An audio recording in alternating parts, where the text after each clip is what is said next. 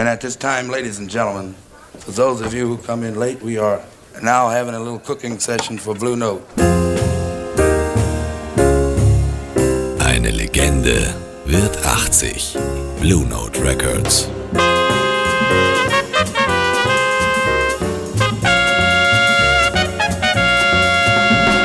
Porträts, Interviews und Stories auf Radio Superfly.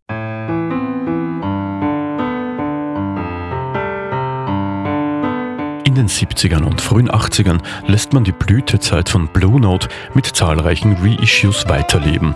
Neue Produktionen gibt es vorerst keine. Erst 1985 holt der neue Präsident Bruce Landwall alte Größen wie Freddie Hubbard, Joe Henderson oder Dexter Gordon zurück zum Label und zieht neue Talente an Land. Auch wenn man weiterhin viele der Klassiker wiederveröffentlicht, ist man sich bewusst, ein frischer Wind ist wichtig. Zu lange hat man sich auf die Erinnerung an die großen Erfolge der 50er und 60er verlassen.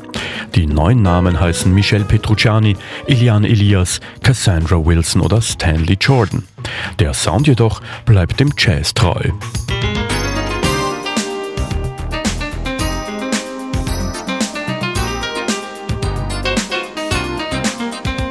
Gerade die 80er Jahre sind eine Probe für Blue Note. MTV wird groß und verweist nur noch gelegentlich auf Jazz. Er wird als der Sound der älteren Leute wahrgenommen. Auch die neuen Blue Note Artists bewegen sich oft auf einer musikalisch elitären Ebene, die gegen die knallbunten Pop-Fantasien im Fernsehen kaum ankommt. Erst zu Beginn der 90er traut man sich, Jazz neu zu betrachten. Vor allem die europäische Acid-Jazz-Szene wird zu einem wichtigen Motor. Alte Jazzklassiker hört man plötzlich in angesagten Clubs und in neuen Produktionen. Sampling ist das Zauberwort.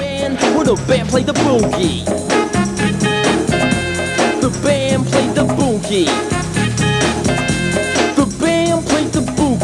1991 nimmt der Londoner Produzent Geoff Wilkinson den angejazzten Rap-Track The Band Played the Boogie auf. Exklusiv für DJs kommt die Platte auf dem damals noch jungen Label Ninja Tune heraus. Der Piratensender Kiss FM spielt die Nummer rauf und runter. Ein Mitarbeiter von Blue Note erkennt das Sample einer alten Platte und weil das Stück nicht angefragt wurde, kommt Wilkinson mit einer grandiosen Idee zum Label. Er will an den Backkatalog von Blue Note herangelassen werden, um die ultimative Fusion aus Jazz und Hip-Hop auf Platte zu pressen. Die Geburtsstunde der Band Us 3. Ladies and gentlemen, as you know we have something special down here at Birdland this evening. A recording for Blue Note Records.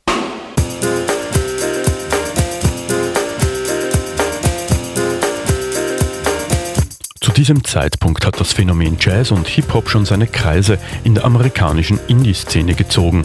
Dass die beiden Stile zusammengehören, ist völlig logisch. Mit Us 3 beginnt auch für Blue Note ein neues Zeitalter. In den Clubs wird getanzt zur Blue Note Session. Die Zukunft ist da und Geschichte wird weitergeschrieben. Und nächste Woche wird Blue Note elektronisch. Gerald Krafnicek für Radio Superfly. Minute. Blue Note Records wird 80 mit Porträts, Interviews und Stories auf Radio Superfly.